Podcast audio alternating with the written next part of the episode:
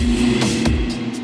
Fala, meus queridos e minhas queridas, sejam bem-vindos ao Fantástico Mundo de Gods. E aqui no meu podcast vocês vão ouvir temas que, cara, passam pela minha cabeça. Tudo que eu gosto de falar, um pouco do, do meu universo, eu vou querer trazer aqui para vocês. Esses temas são um pouco variados, pode ser um jogo, um livro, uma série, um filme sobre sociedade, sobre psicologia, sobre, enfim, qualquer coisa que eu adoro. Então eu vou querer dividir um pouco desse meu universo aqui com vocês. Vocês podem me seguir no Instagram, no arroba Fantástico Mundo do Gods. Sim, o podcast é D e o Instagram é do, do Gods. E eu vou postar lá sempre também coisas que eu gosto, meu universo. Caso você prefira o Twitter, eu tô lá como Mundo Gods. Pode também, se você tiver vontade de me ver fazendo live, jogando, streamando ao vivo na Twitch, no Fantástico Mundo de Gods, tudo junto. E eu abri o meu grupo do Telegram. Então, se você tiver vontade de só trocar uma ideia e não puder dar um apoio financeiro, mas quiser conversar, quiser saber mais coisa desse mundo nerd geek louco que eu vivo, então também tá convidado a fazer parte do grupo no Telegram que tá aberto. Sejam muito bem-vindos ao meu mundo mundo, assinem o podcast, me sigam no Instagram. Se gostarem, já dá aquela ajudinha no PicPay, no arroba Fantástico Mundo de Good. Vocês podem fazer a diferença e fazer com que esse projeto continue existindo, que dá um trabalho editar isso aqui, meus queridos. Então, pega sua breja, pega seu vinho, sua água, sua coca, senta aqui vamos bater aqui um papo gostoso. Bora pro programa de hoje.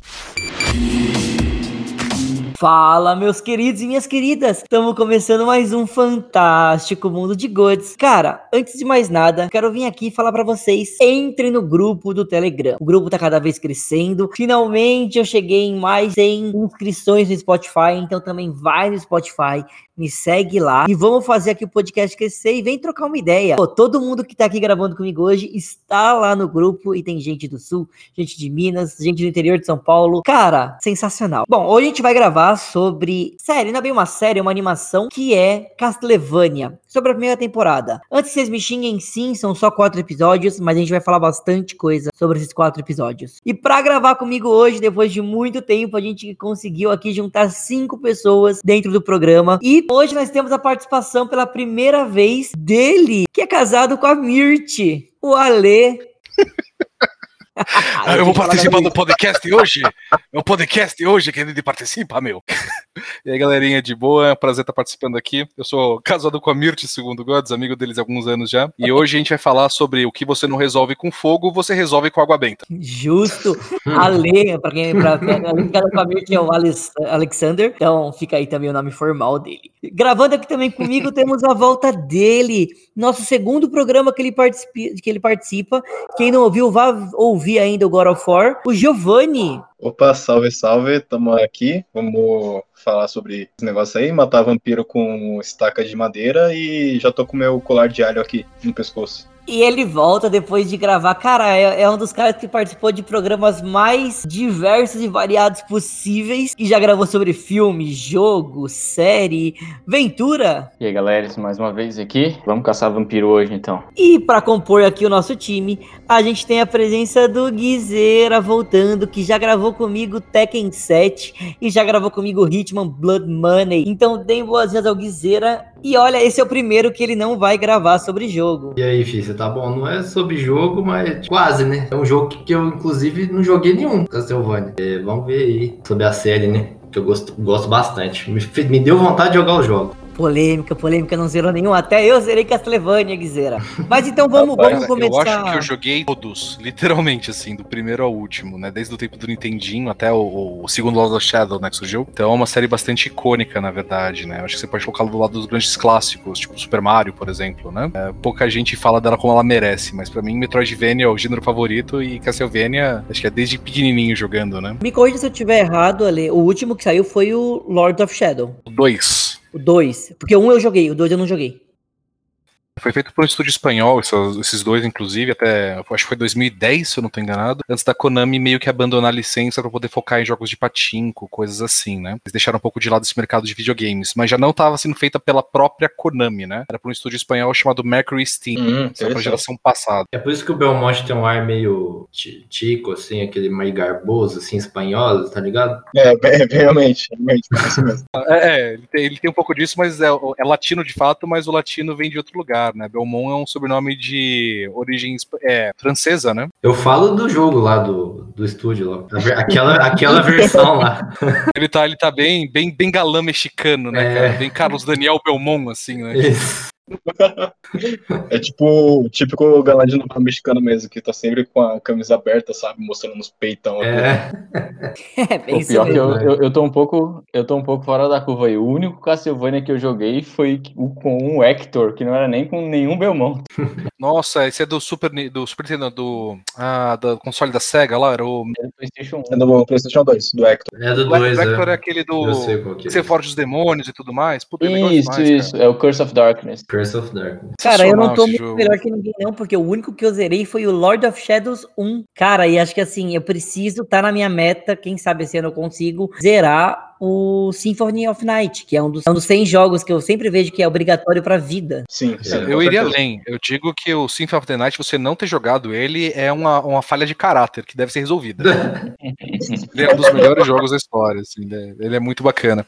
O que é legal que a gente tá falando, dá pra ver pelos jogos, que é um universo muito rico, né? Então, em quatro episódios não dá pra condensar de fato toda a história daquilo, né? Eu gosto muito dos spin-offs, principalmente do Nintendo DS, mas a história especificamente, ela vai pegar um fragmento daqui, um fragmento dali, principalmente do terceiro jogo da série, né? E uma, tem os outros personagens que você joga também, né?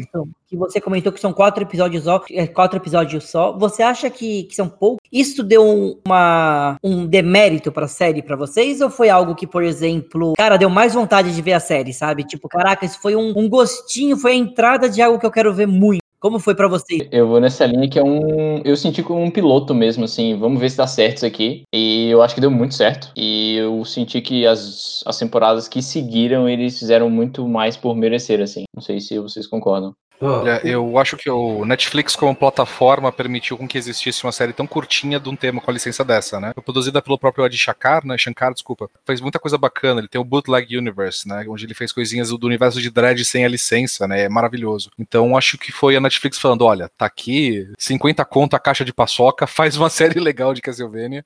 Se vingar, você continua o trabalho. Né? Eu penso isso mesmo. Eu não, eu não tinha nenhum conhecimento desse cara, mas aí meu, meu entendimento geral é de que eles experimentaram, né? Aqueles famosos experimentos, a Netflix faz muito isso. Eu vejo esse padrão aí, vejo a galera falando também. Faz só um experimento ali com low budget, tá ligado? Pouca grana. Pra se vingar, aí sim ela injeta dinheiro e faz aquilo lá ter continuidade. né? É, e uma coisa que eu achei legal é que esse low budget, entre aspas, né, eles encurtaram em tamanho da série, né, e não em qualidade mesmo do, da produção. É, eu acho que nos quatro episódios que eles tiveram, eles fizeram um trabalho excelente, assim, tanto pro tempo quanto, quanto pros recursos que eles tinham. Pô, boa sacada, né? Resolveram fazer quatro episódios muito bons em vez de fazer, sei lá, seis ou oito com qualidade um pouco pior, né? A animação é sensacional, né? Super bem detalhada, né? Uhum. Sim. Eu acho Perfeito, muito bem feito a- as texturas, o modo como faz. A gente vai entrar isso é, mais pra frente do programa, a gente vai entrar mais dentro disso, mas eu acho muito bem a, a, a qualidade, eu acho muito boa. E, por exemplo, quando eu, eu vi, que já faz muito tempo, é, mas quando eu vi, eu fiquei tipo, me deu esse gostinho, sabe? Eu precisava ver mais. Eu queria ver mais, não tinha.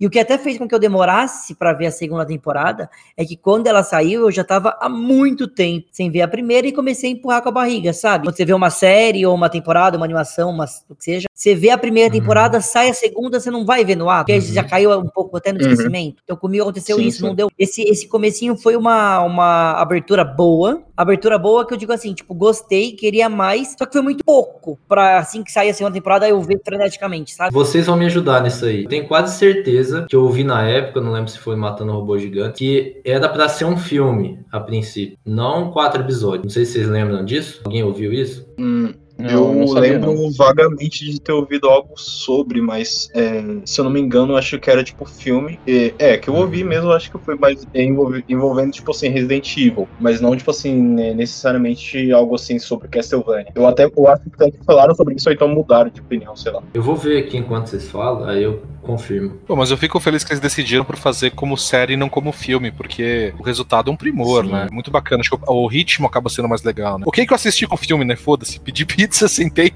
eu assisti o primeiro e o último episódio no mesmo dia. Ah, mas É, também se você exatamente. ver, o que leva isso? É uma hora e meia, nem isso. É, Não, tipo, não, achei é, menos, 20 cara. minutos cada episódio. É dar uma Não, hora não, e dando uma, é uma hora e meia, uma hora e meia. Se você for ver, dá pra comer, mano. Você nem acaba a pizza ainda, se bobear. Se você for comer devagar. Se tiver com a, com a mastigação direito contando, você, você, você come uma pizza e meia, né? Mas realmente é, dá pra sentir que é meio que uma história com início, meio e fim. Tem aquele assim easter eggzinho no final pra dar vontade no, no- de você ver o que resta. Mas assim, é uma série de quatro episódios com início, meio e fim. Se não tivesse dado certo, tinha sido um final ok. Deu pra ver que era um experimento mesmo.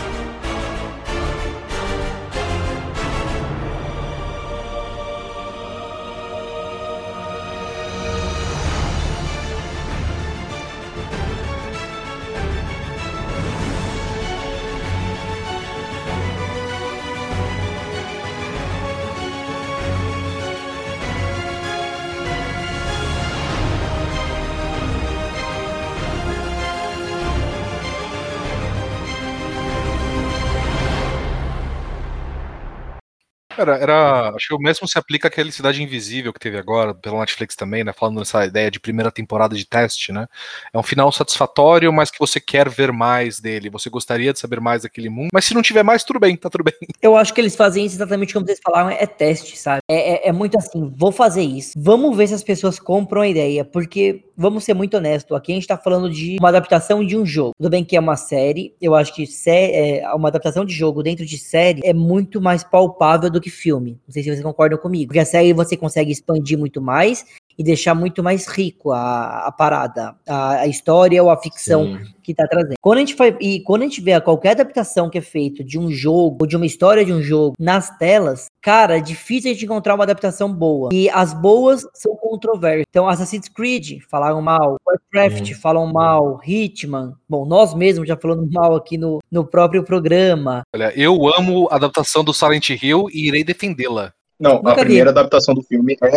a primeira é maravilhosa. É muito É bom. só O que é primeiro é boa, é maravilhoso. só que é. Que nem a gente fala no Crococast, só existe o primeiro. Na minha crocologia pessoal, o resto não existiu, entendeu? Aquele Silent Hill 3D. Não, é o primeiro filme existiu, ele conta, ele é maravilhoso. Uma história fechada e tá lá. Entendeu? A gente É, tem mas, mas dá pra contar nos dedos, né? Dá pra contar nos dedos quando isso dá certo, né? É muito Dá, raro mesmo. assim. De livros também, né? Você trazer uma mídia pra outra, uma dor de cabeça muito grande, né? Pra você entender toda a nuance daquilo e você pegar um tipo um livro e condensar em duas Uhum. horas. Um jogo que você tá falando de uma experiência, sei lá, de umas 40 horas, 20 horas, dependendo do jogo, Sim. condensar ele em duas horas, sendo que você tava ativamente jogando pra você estar assistindo passivamente. É, é- é um É. trabalho muito difícil, né? Fazer adaptação é complicado. Isso quando você tem material pra adaptar, né? Ainda tem os casos piores, né? Tipo a adaptação de Super Mario Brothers, por exemplo, né? Nossa, não, nem fala. Não, esse daí do Super Mario, eu, pelo que eu fiquei sabendo, o próprio produtor do filme, ele, tipo, literalmente, ele fumou maconha pra poder fazer o filme. Então, foram, foi, foi uma treta louca que saíram os diretores no meio da filmagem, né? Eles trocaram, teve festa por causa disso. Foi, foi um pesadelo mesmo. Parece que foi o polar oposto desse Castlevania. Tanto que o próprio Adi Shankar, ele tá em negociação pra trazer Berserk pro Netflix. Fazer uma adaptação de Berserk, né? Eu sou muito Sim, fã de ele- Berserk e espero muito que aconteça. Sim, é, ele, eu tinha visto que tava em mente dele pra poder fazer tanto do Berserker como também do Devil May Cry. Que ele disse que queria fazer tipo um, um crossover entre Devil May Cry e o Castlevania, porque pelo finalzinho da terceira temporada tem um- uma maneira assim de poder fazer esse esse crossover ser possível. Hum, Cara, a única coisa que eu espero é que a Netflix fala sim, por favor, e acompanhe as tretas grandes, tá ligado? Puta que pariu, cara. Ia ser maravilhoso ver isso. Totalmente, totalmente. E, cara, tem, tem outra coisa também. É, até questionar ao Ale e ao Giovanni que, que jogaram. É baseado no terceiro, terceiro jogo, certo? Não quer dizer que é, é, é uma cópia. É, é a continuação do terceiro jogo. Seria isso? Me, me, me explique mais um pouco aonde na cronologia do, da série Castlevania, essa, é, da, da série de jogos Castlevania, essa série pode pode entrar. O terceiro jogo da série, né, o Dracula's Curse, ele foi base para o que nós vemos na tela. Existem personagens em comuns, até mesmo o, o Trevor, né, protagonista, né, uh, sendo o sucessor do, do, Simon. Então eles pegam alguns pontos em comum disso, mas eles mudam muita coisa mesmo. Meu personagem favorito do 3, né, o Grant, que é o pirata barra ladrão, não aparece no jogo, o foco é outro. Então aparece o Alucard de fato, como aparece no jogo, e aparece a. Esqueci o nome da menina, alguém edita isso para mim, por favor, deixa eu abrir aqui. Saifa, né? Então, eu, ia falar, eu ia falar Silvia, que eu acho que no, no, no SNES era Silvia. Mas voltando, aparece o. Uh, não aparece o Grant, né? Que é o ladrão barra pirata do jogo. Aparece de fato o Alucard em sua primeira aparição nos jogos. Uh, mas a Silvia não aparece, por exemplo, né? Enquanto. Uh, ela. Oh, caralho, desculpa, Gods. Deixa eu voltar aqui. Me perdi no, no, na frase. Errou. Errou feio, errou feio, errou rude. eu vou manter tudo isso. Você, vai cortar essa ele porra. Põe, ele põe, ele é filha da. Eu gaguejei no outro lá, ele põe. Você é um arrombado também, Gus.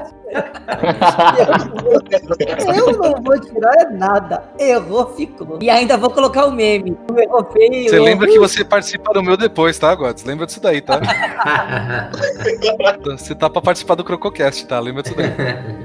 Recapitulando aqui. É, trocado é inspirado, Exatamente. Ele é inspirado no Castlevania 3, só que ele é inspirado, né? Boa parte do, do, dos cenários dos personagens estão ali, só que tem muita coisa que não é o foco da série. Então, o Grant, que é o personagem que eu mais gosto, não aparece, já o Alucard e a Sylvie aparecem, de fato. Uh, os personagens dão uma profundidade maior do que o jogo permitia, então mostra todo aquele esquema do, do, do Speakers of the Heaven, do caso da Sylvia, mostra um backstory da mãe do Alucard que é tocada muito por cima, muito por cima mesmo, no Symphony of the Dark, no Symphony of the Night, na minha opinião, o melhor Castlevania de todos os tempos pro PlayStation 1, mas ele é levemente inspirado, né? E o protagonista do jogo é o mesmo, né? Que é o Trevor. Mas aqui a história é outra, então. É, mas eu senti a mesma coisa, porque eles envolvem vários outros personagens que, que são de outros Castlevanias, que são até é, protagonistas, né? Como eu comentei, é, até a gente tava comentando antes, eu só joguei o que tinha o Hector como protagonista, né? E o, e o Hector, ele é mais ou menos um, um vilãozinho da. Antagonista, dessa, vai, né? É, ele é um meio antagonista ali. É, na verdade, ele é um peão que tá sendo manipulado ali, mas. Ah, mas cara, é bom demais. É bom demais ele se lascando, né?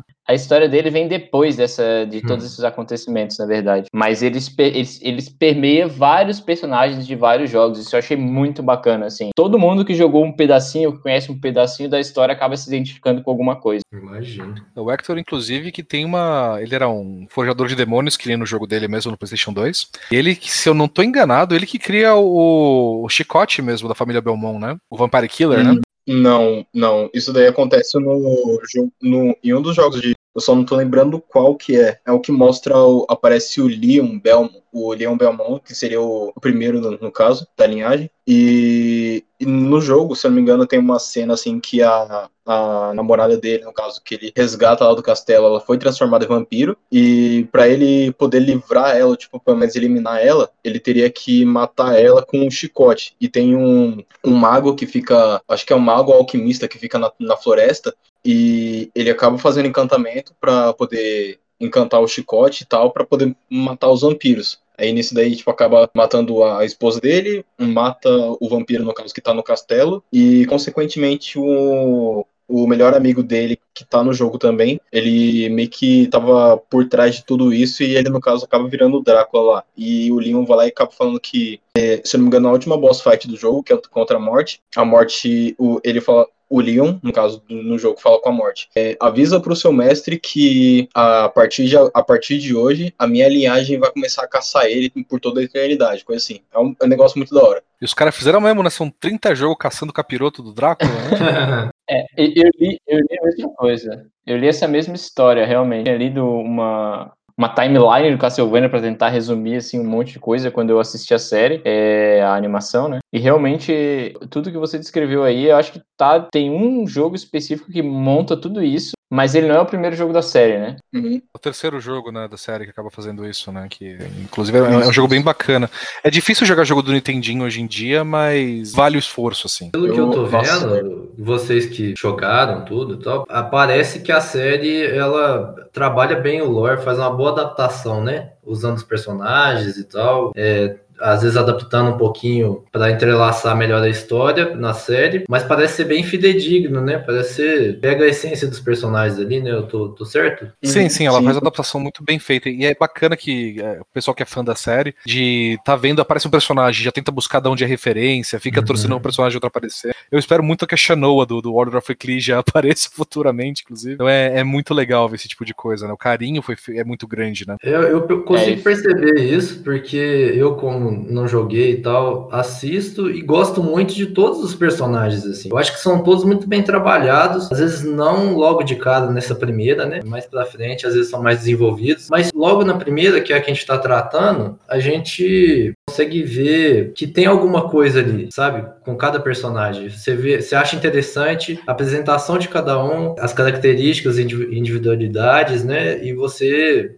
levanta perguntas, né? Que eu acho que é o principal objetivo dessa primeira temporada. assim. É, eu concordo. É, eu Concordo também. senti, é, eu senti muito isso, assim, eu me apeguei muito a vários personagens. O próprio Drácula, o início ali, a introdução dele, você já se apega a ele. Ele já, eles já fazem um trabalho bem, bem bom ali para você se apegar ao Drácula, entender que ele é, no fundo, ele tem um, um pedacinho de humano ali, né? É o sentimento bem humano dele. É, o próprio, próprio Trevor, a Saifa, eu gostei muito do Isaac. Eu não lembro se o Isaac aparece bem na primeira temporada, mas putz, eles Não, é fizeram um segunda, trabalho. segunda temporada. Ah, ok. É na segunda. Eles fizeram um trabalho muito bom com o Isaac. Eu acho que a gente pode comentar com isso num próximo podcast. Me apeguei muito a ele também. E é legal que nenhum personagem é o Satanás de Goiás, né? Mal por ser mal, né? São bem construídos pra chegar nesse caminho, né? Não, justamente. Ninguém é nativamente mal apenas, né? Tirando o padre. Desculpa. Nossa, velho. Cara, eu posso fazer um comentário, velho? É muito bom. A gente, o Gots passa um roteiro pra gente. Aí eu lembro bem o roteiro, assim. Aí chega bem no finalzinho, tem o padre é muito. Como é que você escreveu, Léo? É muito filha da puta, alguma coisa assim. O padre é nojento. Ah, padre mano, é que eu não, eu não. Cara, eu ficava mó triste ele matando as pessoas. Fiquei, fiquei tristão. Ah, cara, que ele foi feito pra você ter um É. vilão ali de verdade, né? Tipo, É. um ponto de, de, de uma muleta da história, né? Mas é de interessante. contas, o Drácula não é mal, o Belmont não são mal. Você tem que colocar um filho da puta pra poder acontecer a trama, É. né? Eu não achei ruim a presença dele lá, não. Aliás, a parte que ele aparecia é uma das partes que eu mais gosto na série, tá ligado? Sim. Tipo, eu acho. Cara, eu acho muito bem feito. Eu acho, tipo, Uhum. ele realmente, cara, ele foi criado pra ser, como você falou, o vilão. E ele Sim. foi feito com. Com maestria, em quatro episódios, consegui ter raiva dele. Consegui me apegar a ele, falando: caraca, esse cara é cuzão, gostei dele. Eu acho bem fundamentado, sabe por quê? Você pegar a relação com o período que se passa a série, tudo bem que é fantasia e tal, mas é a Idade Média, entendeu? E todo mundo sabe que Idade Média e igreja foi tudo filha da puta, entendeu? Os caras queimou livro aí, matou gente, bruxaria, os caralho, entendeu? É, realmente. E eles realmente incorporam isso na série, né? Porque acho que em todas as temporadas tem um padre filho da puta. Real. Sempre tem um culto atrás. Sim. Cara, o, o, o, o- ah, eu, eu ia dar um spoiler aqui da terceira temporada. Escutem, escutem o podcast da terceira temporada quando sair. Tem, tem, tem um, um fato lá que é muito massa. Vai, vai, vai, vai, vai segurando. Eu acho a Netflix muito corajosa de fazer a igreja vilã, assim, logo de cara, na primeira temporada de uma série, sacou? Eu acho que, que demanda uma certa coragem, assim, a igreja católica, entendeu? Vila- Vilanizar ela. É, eu até como, como o católico do grupo, talvez, aqui, é, eu não vejo ela como vilã, até porque o Trevor, na primeira temporada, no que ele tá organizando o pessoal da vila fazer resistência, ele pergunta se tem um padre de verdade, lembra? Quando ele tá pedindo pra fa- poder fazer água benta, Uhum. organizar a resistência. Uhum. Então, pra mim, eles não estão colocando a igreja como instituição é má. Eles É falando, cara, tinha gente filha da puta na igreja. Essa é a minha visão, pelo menos. Eu posso estar cego porque eu sou católico. Não, mas essa parte é muito boa, porque realmente ele pergunta, não tem um padre de verdade? Quer dizer assim, Uhum. eu, eu entendo nessa parte que ele tá meio que falando, que ele tá querendo dizer assim, esse cara, ele pode até ser padre, mas de tanta maldade que ele já fez, ele deixou de ser padre. Deu, não sei se deu pra entender, é uma coisa Lembra meio... que- ele vai tentar lutar contra o capiroto lá, não funciona, né, a fé dele. Logo, ele não tem fé de verdade. Ele era uma figura de Exato. poder. Mas ele era, Nossa, ele era é a pessoa má. Isso é bem legal, Sim. cara. Isso é bem legal. Ah, e texto, puta que pariu, texto super bem escrito, né? Super. certeza. Mas, ó, essa parte, pensa assim, ó. É, em primeiro momento, você pode achar que eles estão criticando a Igreja Católica, mas em segundo momento, a gente vê que eles estão criticando as pessoas. É, É, é, Isso, isso é trabalhado nesses quatro episódios, eu acho que eles trabalham muito bem isso. Que não são as instituições, ou, ou o Drácula, ou os Belmonts, o problema são as pessoas. As pessoas que mataram a mulher do Drácula, as pessoas que fizeram o Drácula se vingar. Sim, eu, eu, acho, eu acho que boas obras, boas obras, assim, bons roteiros, são os que conseguem enxergar os personagens dessa maneira, entendeu? Como seres humanos, que têm camadas, que erram, independente de quem eles sejam. Se, se vocês tentarem lembrar, qualquer boa obra que vocês presenciaram, sei lá, um Clube da Luta, um, até um Vingadores Ultimato, entendeu? Guerra Infinita, que o humanizado o vilão, sacou? E aí o vilão vira memorável, sacou? É, e a Castlevania faz isso muito bem com todos os personagens, desde o Drácula até um, um, um, pouco do padre também, eu acho, apesar de ser muito vilão, ele tem um background dele também, ele tem a carga dele da Igreja Católica naquele período que, ocasionou, que criou aquele tipo de pessoa ali, que é fanático religioso. Olha, o Andy Chakar, né, ele, Andy Chakar, difícil falar o nome desse arrombado, mas ele tinha feito antes uma adaptação sobre Dredd, né, sobre o Juiz Dredd, os quadrinhos clássicos britânicos e tudo mais.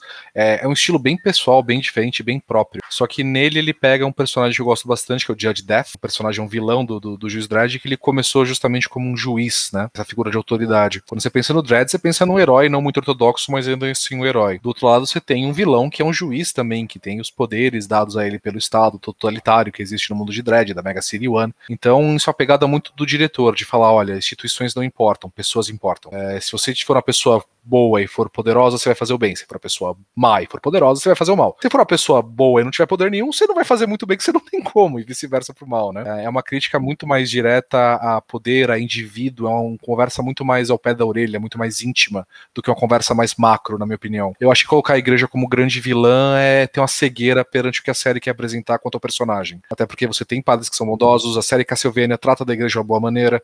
Eu mencionei do Order of Ecclesia agora, né? Que é uma ordem. Ecclesia vem de. É, né, em português, é, vem de igreja de fato. Então eu não imagino isso como, ah, vou vilanizar a igreja católica. Não, vou vilanizar o filho da puta, porque, cara, existiam filhos da puta no meio, do mesmo jeito que existem filhos da puta até hoje, nesse meio.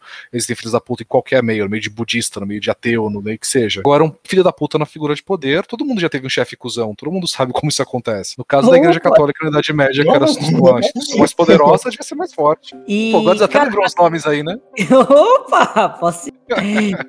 E, cara, até, eu queria até ver com vocês, porque, por exemplo, quando saiu, eu fiquei muito assim: é, é uma animação ou é um anime? Uma animação ou é um anime? Primeiro eu achei que ia vir em formato de anime, mas me corrija se eu estiver errado, é uma animação. A gente pode afirmar que ela é feita em formato de animação, não de anime. Após cagar regra? Vá. Qual que é a diferença de animação para anime? Eu espero que você me diga. Eu acho que o traço. Não é do Japão. Não, a, a palavra anime, ela é uma corrupt, a palavra anime é uma corruptela de animation. Então, anime é só o jeito que os japoneses chamam animação. Ela tem muita influência asiática, mas do mesmo jeito que, sei lá, o primeiro mangá que teve, consequentemente o primeiro anime, que foi o Astro Boy. O Astro Boy era inspirado no, no, no Mickey, por isso os olhos grandes que viraram uma referência, né? Eu não entendo muita diferença porque falar ah, isso é animação e isso é anime. Pra mim é tudo a mesma coisa. É que nem você falar que, sei lá, Turma da Mônica não é quadrinhos, ou, sei lá, Homem-Aranha não é quadrinhos. Pra mim é o mesmo balaio, né? Eu discordo um pouquinho porque tem, tem coisas muito específicas ou traços muito tradicionais que, que você, assim, quando você fala que é anime, você pensa naqueles traços, né? Olhos grandes,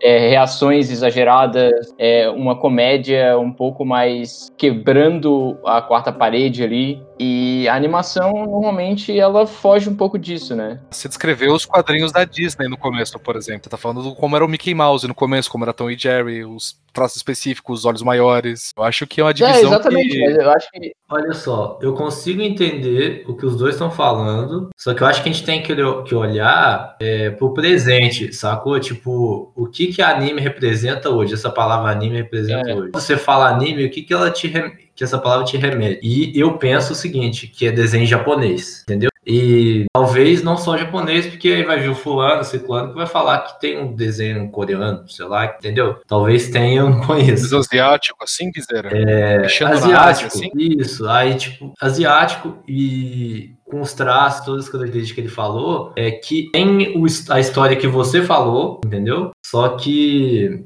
o que, que remete de cada, entendeu? E aí eu, eu, olho, por, eu olho por esse lado. Eu acho que os conceitos eles são mutáveis, né? Eles são adaptáveis. Assim, eu acho que hoje, quando alguém me fala anime, eu penso numa animação estilo japonesa, com reações exageradas, esse tipo de coisa. Quando alguém fala animação, eu penso em um traço um pouco mais menos caricato, eu acho. Mas é, nada impede de que isso tenha que seja mutável, né? Eu só acho que é o que me remete hoje. E também não, não acho que isso faça muita diferença. Eu, eu, eu vou ser até, até mais chucro, tá? Eu vou, eu vou até além do que o Ventura acabou de falar. Pra mim, sem brincadeira, fala anime, eu lembro de One Piece Naruto. Então, você fala anime, eu falo, ah, vai ter aquelas coisas de tipo, pai, Death Note, mas a maioria dos que eu vejo, pelo menos, leva para uma parte é, temática séria, porém infantil, sabe? Então. Jovem adulto, assim, né? Isso, jovem adulto. E aqui eu não vejo isso. Claro, anime não é isso, tá, pessoal? Antes que alguém tá vendo ouça isso aqui já fica tipo, oh meu Deus, o que ele está falando? Não, eu sei que não é isso. Mas falando, tipo, os que eu estou vendo atualmente. E quando a gente tá falando de uma temática tão, tão séria, um tanto quanto mais dark, e até o tracejado, eu vejo como uma animação. Eu acho que é isso que gera dúvida, você entendeu? Eu ia falar disso agora. É, você fez essa pergunta, esse questionamento, se é anime ou animação. Eu acho que o que gera essa dúvida é, são duas coisas, é o traço, entendeu? E o fato de que Castlevania é uma obra originalmente japonesa, entendeu? É da Konami, certo? Ou tô errado, gente? Konami, Não, japonesa de fato. Então, eu, eu acho que acaba que uma coisa influencia a outra na hora do autor elaborar a obra, entendeu? É, então, uhum. eu acho que essa, essa estética de anime, é, que remete um pouco ao anime, né? E ao mesmo tempo tem um roteiro e construção dos episódios que não é tão anime, posso dizer isso, eu acho. É, isso perdi um pouco ali no raciocínio. Eu acho que ele mescla um pouco as coisas. Eu acho que eu entendi o que você quer dizer. Acho que ele bebe muito da fonte dos animes, seria isso? isso. Ele bebe muito da fonte asiática. Até porque isso. o próprio Anti-Chakra ele é indiano, né? Tá na Ásia, né?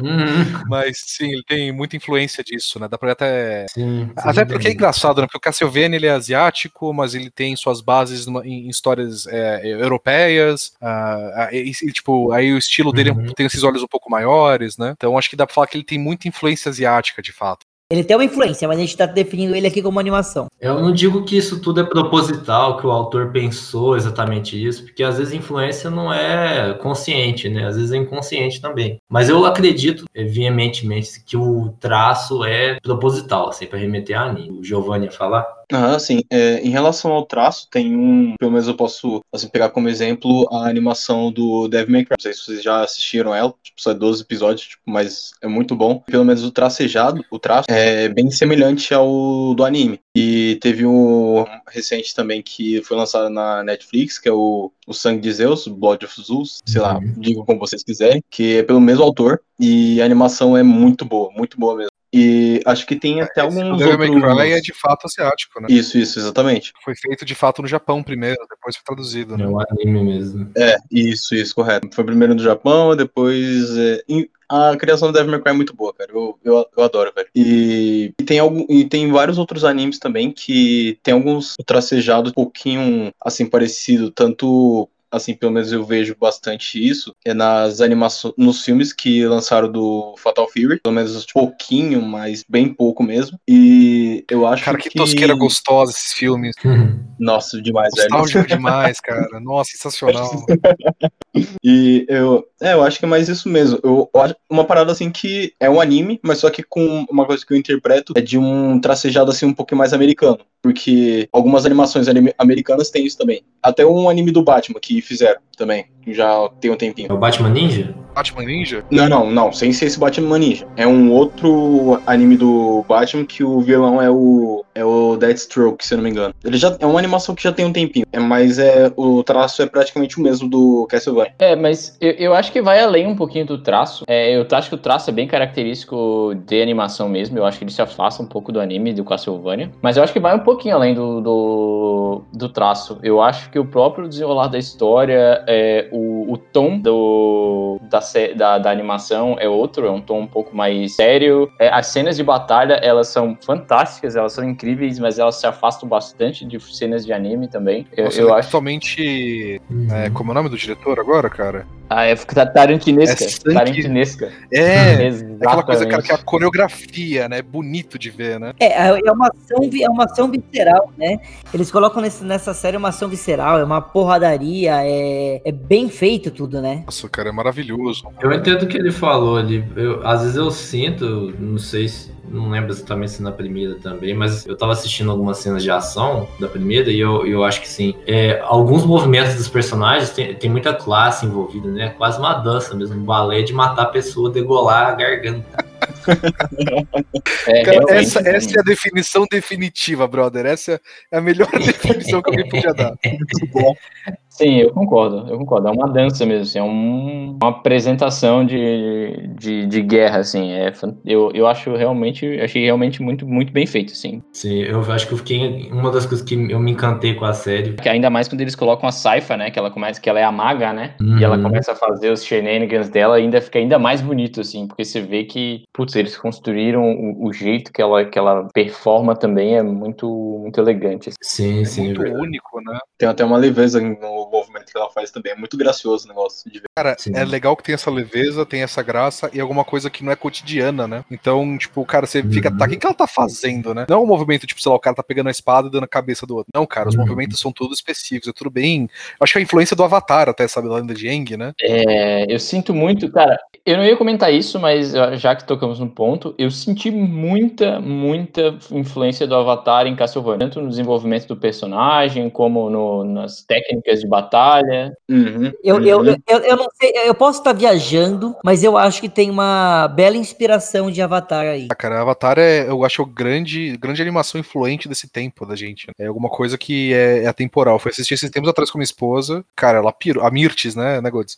E ela pirou, cara. Ela achou o máximo. Então, tipo, cara, é super bacana de, de, de ver e é bacana ver isso chegando no anime, numa animação mais, mais adulta, mais porradeira, né? Até quanto a isso, o polar oposto do Avatar é na questão da linguagem, né? Cara, quanto palavrão aquela série tem. Uhum. Verdade. Focado, eles, eles sabiam o público-alvo deles, né, cara? Se você pensar Ah, bem assim, eles sabiam Eles total. olharam essa sala aqui, eles falaram, beleza, esses seis aqui, esses cinco aqui, são esses que a gente tá fazendo, né? É, mas é mesmo, tipo, colocar o sangue, colocar, tocar em feridas históricas, sacou? Tipo, falar de temas adultos, tudo isso é me- pensando ali, ó, qual que é o público que jogou na época, que idade esse público tem hoje, entendeu? E tá em alta coisa pra adulto também, você sacou? Uns anos pra cá, não, não precisa ser exatamente politicamente correto pra dar um lucro pra, pra Netflix, no caso, né? Quando o pessoal fazia pra crianças animações, eles, essas crianças cresceram, né? Essas crianças somos nós hoje em dia. Ah, Tera, até, até isso que eu ia comentar, eu concordo muito com esse ponto, que eles estão pensando também, eu, eu acho que é uma série que ela serve tanto pra quem não tem noção do que é Castlevania, como ela é uma série pensando, tá, aquele cara que jogou lá atrás, nosso primeiro jogo, aquele, aquele cara não tão, não, não, não mais tiozão, mas que já tá beirando uns 30, 30 e poucos, que jogou no Play 1, que ah, teve jogos antes do Play 1, mas vamos pensar no Play 1, inclusive, Off- Night foi um dos que mais bombaram. Esse Uhum. cara já tem uns 40 anos, pelo menos. Esse cara que tá fazendo 40 anos, ele vai poder ver a série. Então a gente vai fazer de um modo que quem não viu pode ver, quem não tem noção do que é o jogo pode ver, e quem sabe que é o jogo vai encontrar um ponto de caramba, são os meus personagens que eu jogava. Olha como, tipo, tem uma sinergia disso, sabe? Uhum. Uhum. E uma parada assim que eu pensei aqui agora, que eu acho assim que foi muito vacilo da Konami, elas não terem entrado no hype do Castlevania porque tava em alta e tudo, e terem feito tipo algum remake do jogo ou algum lançamento de jogo novo, mas o que eles acabaram fazendo foi tipo só reciclar jogo antigo, que nem é recém, acho que foi ano passado, se não me engano, ano passado retrasado of que Blood e Symphony of the Night, né? isso, isso. E também é, eles acabaram colocando o Symphony, Symphony of the Night com versão mobile, sabe? E tava 10 reais um tempo atrás e no finalzinho do ano foi pra um real. Eu peguei por um real. Boa. Pô, mas dá pra jogar o Symphony na tela, cara? Porque você tinha até Dá, as magias dele, né? Você tinha os movimentos específicos, era bacana. Mas é pior que dá pra jogar assim, cara. É, até também porque tem a parada assim de usar controle Bluetooth, então, tipo assim, não chega a ser tão complicado. E tem o suporte também pra usar o controle, então é bem mais cegadinho. Bacana. Inclusive, tem a boa notícia pro pessoal que gosta da série Castlevania, que tá meio parada. A Konami falou que vai liberar as licenças delas pra outros estúdios. Agora que ela tá mais focada em patinco e mais coisas assim. Então temos uma chance de ter um Castlevania 2D de novo. É, teve até agora, pouco tempo atrás, o Bloodstained, né? Que foi feito pelo por um dos produtores clássicos do Castlevania, que foi muito bom. Mas, cara, eu queria ver aquela marca, a marquinha Castlevania, eu queria ouvir Blood Tears, eu queria pegar chicote e sair cobrindo vampiro de porrada. Da saudade dessas coisinhas, né? Até adicionando, acho que como você comentou, né? Eu acho que a Konami tá se afastando um pouquinho desse mundo de fato de, de produzir jogos, né? Porque eles estão largando mão de várias franquias bem icônicas, né? A própria Castlevania, o Metal Gear também, eles largaram largaram mão da, da, Silent da Hill. licença, mas eles, eles largaram mão da franquia, né? Então É. tem vários, vários gigantes aí que, que são deles que eles estão abandonando aos pouquinhos, né? O próprio o, Street Fighter é da Capcom, né? não é da Konami. É da Capcom, é. Isso, é da Capcom. É, tinha uma. Tinha mais uma franquia da Konami que eu esqueci agora. É, é o, é o PES? Não. Era, o- era, era o PES, né? Pesa da Konami. Pesa da Metal Konami. Gear? Metal Gear? Não, Metal Gear Silent sim, já Hill falei. também, né? Silent Hill eles abandonaram. maravilhoso. Eles abandonaram. in- Inclusive o Kojima produziu um spin, não um spin-off, né? Uma. O Death Stranding lá, que foi totalmente inspirado em Silent Hill. E ele ia fazer o Silent Hill e quebraram o contrato dele, né? Isso. Isso. Daí ele É. fez o dele. Ele decidiu fazer o dele. É, ele despirocou lá na, na Sony. Que a Sony falou, deu carta branca pra ele, o- soltou o monstro. Hoje o Cara, maluco tá doido. clássicos do PlayStation 2 da, Ah, ele é louco, Konami né? também, Ele é louco. O Zone of Ender era muito bom. Do Kojima também, inclusive. Ele fazia Kojima. muita coisa boa. Ele é mas a muito Konami bom. Ele é colocava louco, ele, é travado, né? Exato, né? Ele, o Yoko Taro, a galera que você fala, cara, o cara vai cheirar 2kg de cocaína, mas ele vai te entregar um jogão. Ele vai dar muito É, trabalho até lá, mas exatamente. ele vai te dar um jogão. O problema é que, na minha opinião, a É Konami erra muito. A Konami tomou umas decisões aí recentemente que é como vocês estavam falando agora há pouco. Cara, é falta de alguém do, do marketing conversar antes, falando assim, galera, se vocês vão lançar um uma série, que que a gente não faz uma nova IP? E é aquela coisa, a gente tá na época de nostalgia, nem lança uma nova IP. Chega e É. faz o que Spyro fez, o que Crash fez, fala, pô, e se a gente pegar o mesmo jogo e vender? Cara, olha o que vendeu de Super Mario All Star com três jogos em um no Switch. É. Cara, é um jogo do 64, é um jogo de Wii, tá ligado? E os caras estão conseguindo vender isso, tipo. Edição de colecionador que custa mil. É, Cara, mas- aqui no Brasil tá 500 reais esse. Mas, ô Godes, a, a Konami, a Konami, ela tá, tipo assim, financeiramente, ela tá muito bem, obrigado. Não, é eu tô justamente por isso que eles não lançam nada. Mas, essa, essa notícia que, que falaram aí, é, do, de ela tá entregando franquias dela na mão de estúdios terceirizados, é, o, é o- a esperança que a gente precisava, porque a gente já sabia que a Konami não ia mexer com franquia nenhuma dela mais. Porque Não, não é viável, tipo, é muito caro fazer, fazer jogos hoje em dia AAA e caralho. Né? Então, é, essa ideia que ela teve é muito boa, muito positiva. Agora a gente tem que ver se vai entregar na mão de estúdio bom, né? Que é outro. eles vão ganhar com isso também, né? Com certeza. Mas, cara, sabe uma coisa que na série me deixou muito, muito feliz em ver, muito tranquilo? Que eles mantiveram aquela parte gótica, sabe? Porque, tudo bem, eu posso não ter jogado os outros Castlevanias, mas eu já vi os gameplays de todos. Pelo menos o Symphony of Night eu posso dizer que eu zerei pelo YouTube, eu zerei vendo. Ligava, via, acompanhava várias. E eles mantêm toda essa parte gótica. Então, os vilarejos, as igrejas, os castelos, toda a parte de ornamento, os detalhes, cara. Quando a gente vai ver o, a, a primeiro, o primeiro frame contando a história de Drácula, cara, os detalhes daquela ambientação são fantásticos, tá ligado? Assim, Quando a gente tá na vila, os detalhes são fantásticos. te falar que é, a série, uma das coisas que me, me apaixonei nela, é que ela me remete muito à experiência de um RPG, assim. É, tem momentos que os personagens estão andando por a, na vila e tem que conversar com, com, com o que seriam NPCs, entendeu? Eles têm a, a main quest deles, entendeu? É, e nessa primeira, Verdade, né? ne- nessa primeira é um pouco menos, mas isso rola também. E isso expande mais nas, nas outras, na segunda principalmente. Eu, eu lembro que eu gostei muito disso, assim, logo de cara. Deu esse sentimento de RPG. Essa pegada mais gótica que a gente tá falando do, do. Não só isso, né? Como mais de RPG, né? De só das histórias mais secundárias do Castlevania, né, não só da série principal. Isso começou a surgir mesmo no Symphony of the Night por causa da ilustradora, né? A Yami Kojima. Ela fez muita coisa dali pra frente que ela dava essa pegada de rococó mesmo, sabe? Tipo, de milhões de detalhes, de bem Uhum. barroco, de bem. Cara, era, todas as ilustrações eram bem bonitinhas. Se você for olhar as ilustrações antigas, até mesmo o Alucard do terceiro jogo, cara, era bem tosquinho, assim, sabe? Era bem. Simplão, né? Ah, sim. Era É. muito feio, cara. Era feio. Depois que começaram a colocar esses milhões de detalhezinhos e, tipo, cara, muito obrigado a Yami Kojima pelo que você fez, porque isso é maravilhoso. Como se ela estivesse ouvindo o podcast da gente aqui agora. Né? Vai que chega É, nela. esse toque, esse toque que eles deram na série realmente também, é, eu acho que agrega muito com aquela com que, a gente tá, com que a gente tava falando da, da batalha, né? Eu acho que elas são muito estão muito em sincronia, assim, estão muito juntas. Esse, esse toque gótico com o estilo é clássico, o estilo mais elegante da batalha, né? Eu acho que as duas coisas elas se encaixam muito bem no tema da, do que eles se propuseram. Com certeza. Pra vocês a questão do humor, porque eu achei o humor muito ácido e muito bom. É muito sarcasmo, né? Eu gosto, eu gosto do Trevor, bêbado. A primeira Cara, apresentação o do Trevor é cara maravilhoso, né? É muito bom, cara. Porque ele, tá, ele, só, ele só queria tomar cerveja na dele, tá ligado? Tipo, ele só queria cestar de boa. Ele não queria saber de vampiro, ele não queria saber de salvar o leste europeu.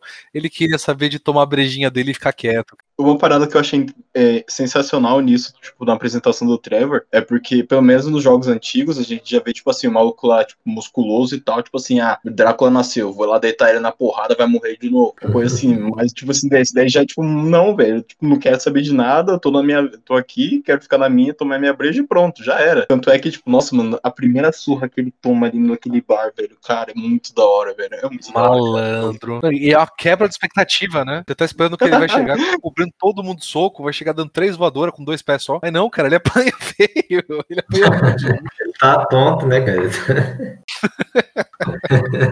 Você vê ele voltando a ser o guerreiro, é muito legal, né? O que a gente tava comentando de fazer parte do desenvolvimento do personagem, né? Eles te entregam um cara que não é o herói da, da porra toda, né? Eles te entregam um, um boêmio ali, né? E nem É quer isso que eu- ser, eu- né? que eles, eles te mostram assim, ó, cara, esse aqui é um bêbado. E daí eles vão desenvolvendo o personagem, eles explicam por que, que ele tá assim, explicam como é que ele vai se desenvolver. É muito da hora. Nego- Quem acompanha a terceira, até a terceira temporada, é, ele muda bastante, né? Isso é, vai evoluindo. Cara, no que ele aparece eu acho maravilhoso. O sentimento que dá de você ver o Trevor derrotado daquele jeito e tudo mais, é o mesmo sentimento de quando você vai de manhã na padoca ali. Você fala, porra, velho, pegar aquela coxinha bonita com catupiry, vai tá da hora. Aí você morde e não tem catupiry, ela tá fria, tá ligado? Esse é o mesmo choque que dá.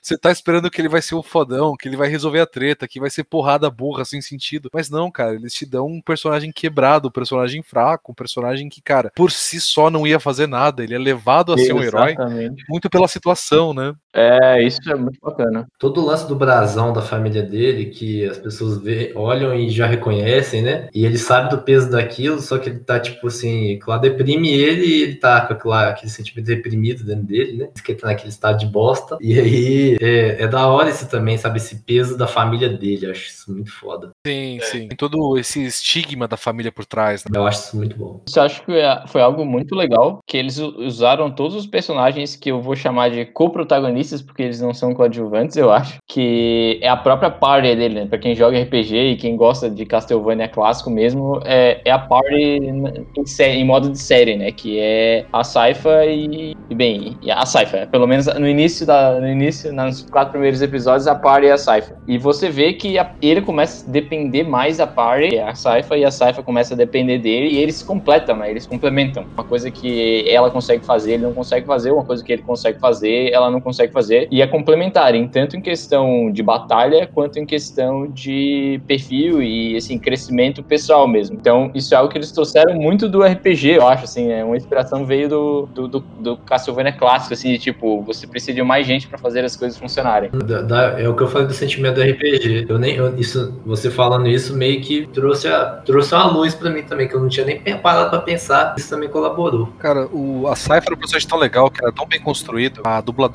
dela, né, a Alejandra Reynoso, ela tinha aquele sotaque do leste europeu, então aquele S mais forte colocado nas palavras, né, aquela, que, tipo, Uhum. era tão legal de ouvir, né, cara? Isso dava, dava tanta, caracteri tanta característica única pro personagem, né? Eu imaginava que do leste europeu porque passa na Valáquia, né? Sempre que eles falavam Greshit, eu estranhava, tipo, que? Mas é, é- é bem peculiar. É muito bacana, né? Eu acho que vale citar isso mesmo. As atuações são ótimas, né? cara? Colabora muito. Cara, as atuações são. A, a voz do Trevor mesmo, cara, é, sinceramente assim, é, o cara nasceu pra ser um malandro carioca. Ele tem aquela. ele- ele- você repara na voz que o cara é meio babaca, é maravilhoso, cara, é muito bom.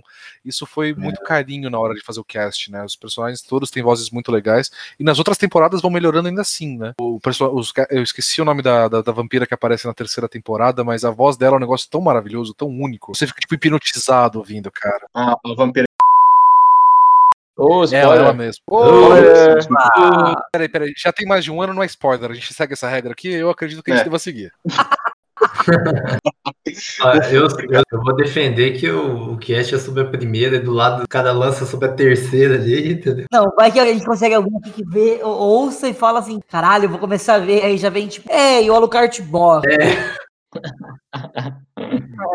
Mas. E como é que foi pra vocês? Assim, vocês que são, tipo, são fãs, acho que eu não, eu, não- eu, nem tanto, talvez o Ventura nem tanto, mas o Ale claramente é um fã, o Giovanni também, eu, o Guizela, não sei se também tem tanta pegada, mas como é que foi? Conhecendo toda a história, na hora que vocês viram a série, eu, eu, eu via muita gente postando, comentando, falando. O mundo parou. Não, brincadeira. Mas muita gente comentando, eu vi. É, Criou-se uma expectativa. Tá ligado quando você cria aquela expectativa? Tipo, cara, vai sair o novo Vingadores, você cria uma expectativa. Vai sair Snyder Cut, vai sair uma expectativa. E aí é uma bosta o Snyder Cut. Eu acho que vai ser, sorry. Não, não vai, não vai, não vai. Não vai Você, você não cansa de estar errado, não, Guts? Olha os iludidos. Já pediu perdão pra Deus, já pediu perdão pra Deus, vai rezar no milho, rapaz. Meu amigo, Tá errado.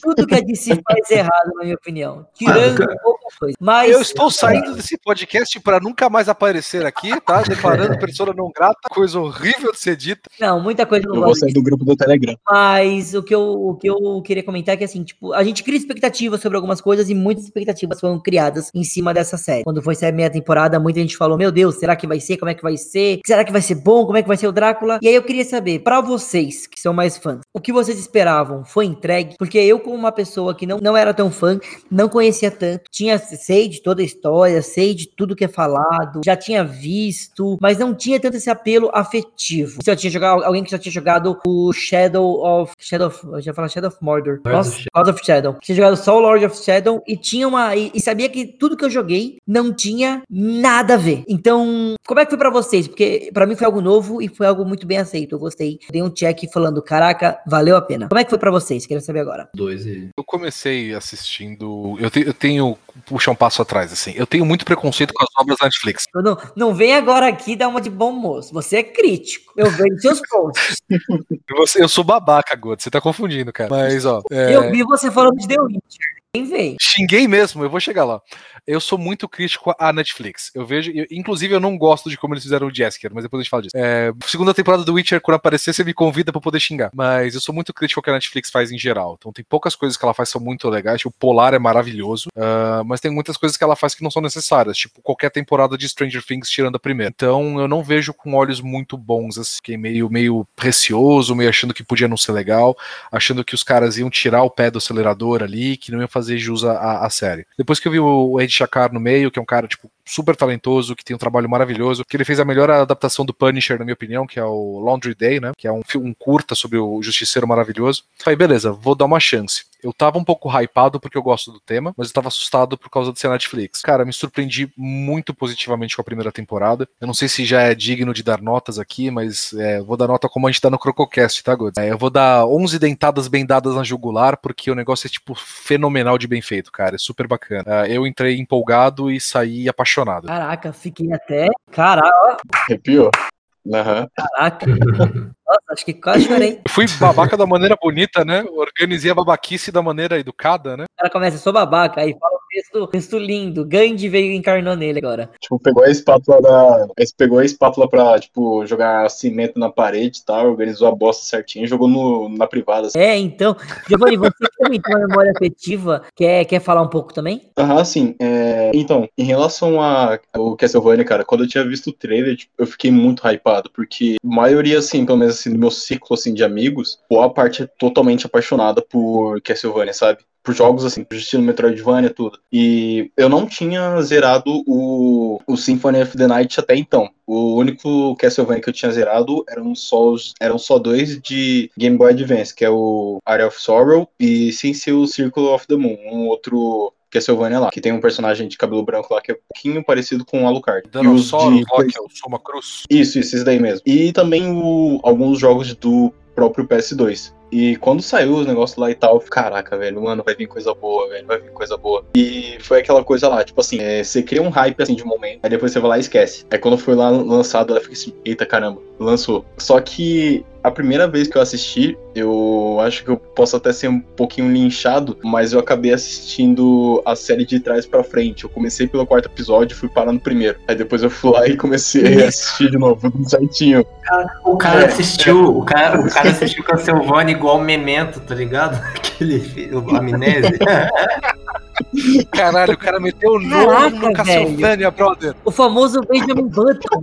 O que você fez foi pegar um milkshake e tacar bacon nele. Você só deixou melhor, cara. Bom, Aí depois, é.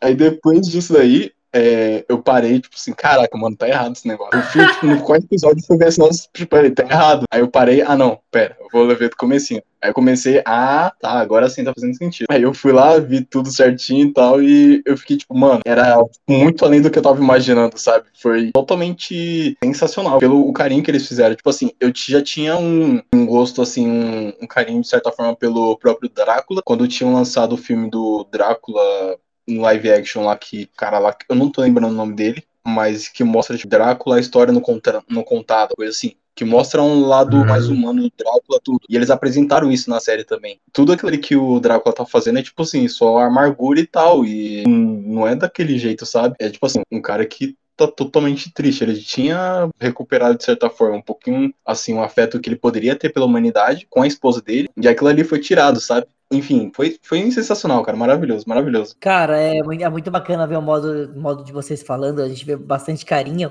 Ainda mais você que viu de trás pra frente, eu até agora na minha cabeça. Eu vou defender esse como método correto. Esse é o certo a se fazer. Assistir de trás pra frente numa língua que você não conhece. O melhor seria se ele lançasse assim. Cara, eu, eu senti que os personagens deram um decréscimo, né? Não, não cresceram tanto. Eu assisti a série como se estivesse lendo um mangá de trás pra frente. Sensacional. E, cara, sabe o que a gente não falou ainda, de tudo que a gente tem falado aqui? A gente não falou da história propriamente dita. Digamos que a pessoa é totalmente leiga, ela nem sabe direito qual a história que se passa. Vamos só então entrar um pouquinho na história pra falar, tipo, cara, são quatro episódios. É, esse- essa série começa com a gente vendo a desgraça do Drácula. Po- posso chamar assim ou é lúdico demais? É, Eu exatamente. queria só É. falar pros Uhum. ouvintes que não viram e até agora estão ouvindo a gente falar com tanto carinho, tanto, tanta loucura sobre isso e continuam aqui até agora. Então, muito obrigado pra vocês, tá? A gente tá fazendo que nem o Giovanni. O Giovanni viu de trás pra frente e o podcast tem que ouvir assim também. Você, amigo ouvinte, você foi premiado com essa história do Giovanni de trás pra frente. Nossa, velho. Isso. Mas, Ai, mas vamos lá, Goods. Eu acho que é um pouquinho mais do que simplesmente a desgraça do Drácula. Eu acho que é mais. Essa com a alegria dele, né? Queda, eu acho que é mais é a, não só a, a desgraça do Drácula, mas assim, uma decadência na própria, digamos, humanidade, assim, né? Eu acho que são dois fatores ali. É, é, fica bem claro, assim, um, estamos em um mundo decadente e não é só desgraça por desgraça. É, tem fatores externos implicando, né? Eu acho que você pode falar que você tem o Drácula conhecendo a humanidade, do lado bom dele, né? Então, quando a, a mãe do Alucard esqueci o nome da personagem. Eu esqueci o nome de tudo que é personagem, não fiz anotação, né? O Gods nunca mais me chama pra essa bosta. Mas começa com ele, ela indo lá.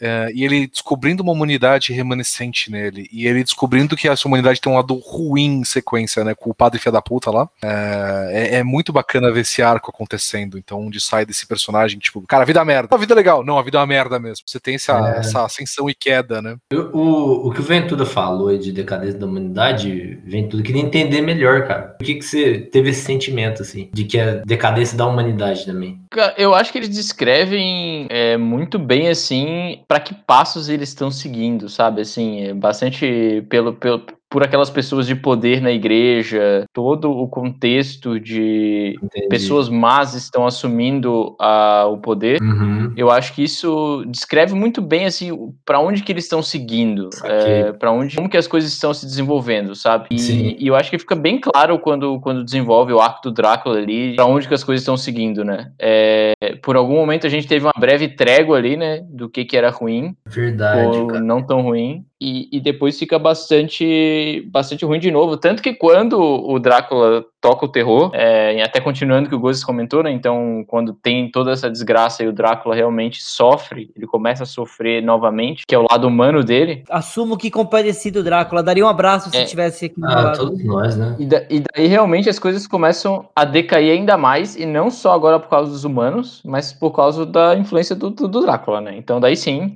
é uma decadência mais por causa da guerra, começa uma guerra mesmo, do que simplesmente puramente egoísmo humano. Mas eu acho que envolveu muito o egoísmo humano e ainda na história tem muito egoísmo humano envolvido, né? É, Todas as temporadas. Tem, tem, o ego- tem o egoísmo do Drácula, inclusive, também, né?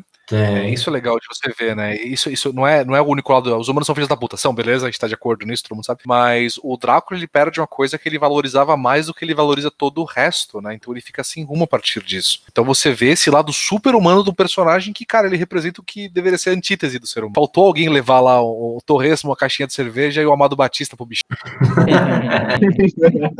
O amado Batista. Só uma, só uma coisa rapidinho, eu acabei de pesquisar aqui, o nome da, da esposa do Drácula é Elisa, aí pode continuar. É, então, eu acho que é bem, bem verdade, né? É, ele, ele representaria, na, na verdade, uma antítese, né? Ele deveria ser um vilão frio, calculista. Ele tá agindo puramente por emoção, né? Por ódio, por raiva, por angústia. Ele até se culpa bastante pela morte dela, né? Ele, ele tava viajando, ele não tava presente. Quando ela morre, e ele não estava lá, ele, ele joga essa responsabilidade contra a humanidade, né? Ele jura vingança contra a humanidade, mas no fundo ele se culpa muito por- pelo que aconteceu, né? É, inclusive Uma eu coisa gosto interessante- muito. Desculpa, pode falar.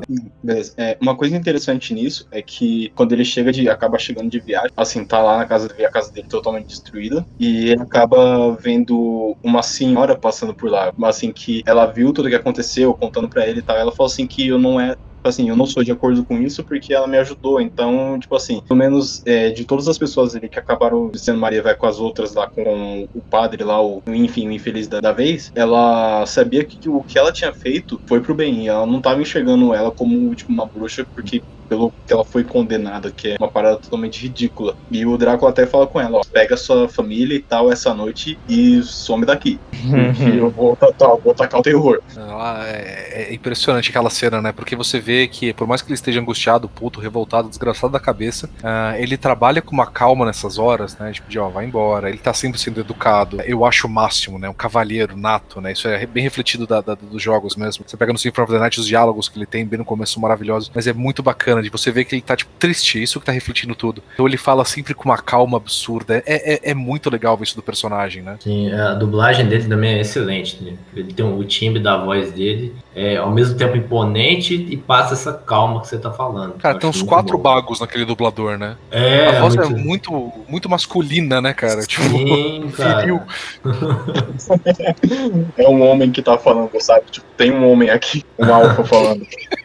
tem um alfa falando isso aí, isso aí. É, Eu gosto, eu gosto, uma coisa que eu gosto bastante, assim, é, é o lance da mulher dele. É mais uma vez aquela coisa do embasamento com a vida real, de Idade Média. Por- o porquê que ela foi morta, né? Dela ser uma cientista, uma química, né? E isso aí ser considerado uma coisa que, que não é católica, é bruxaria, na visão daquele padre. E aí, e aí acabou ocasionando a morte dela, né? Sendo que ela tava fazendo coisas boas pra humanidade, né? É, eu não diria dessa parte do católico de novo, até porque ela foi a igreja foi a grande matrona, grande patrocinadora das artes e das ciências nesse tempo, né? De novo, é a visão do padre, né? Eu tentei ser mais preciso, falei do padre, pra não, pra não generalizar. Não quero generalizar. Não, não é uma crítica, por favor, tá? Continua aí. Sim, sim, mas é porque quando você falou da questão é, do, do- de ser o padre, de serem seres humanos, eu concordei contigo. Eu acho que quando você falou, você me fez enxergar isso aí. Eu, eu acho realmente que a série concorda contigo que ela trata como seres humanos, entendeu? Então aquele padre, ele é o que tinha o poder ali naquele momento e ele enxergou na interpretação dele da- do que seria o correto católico, é, mas que não representa a igreja,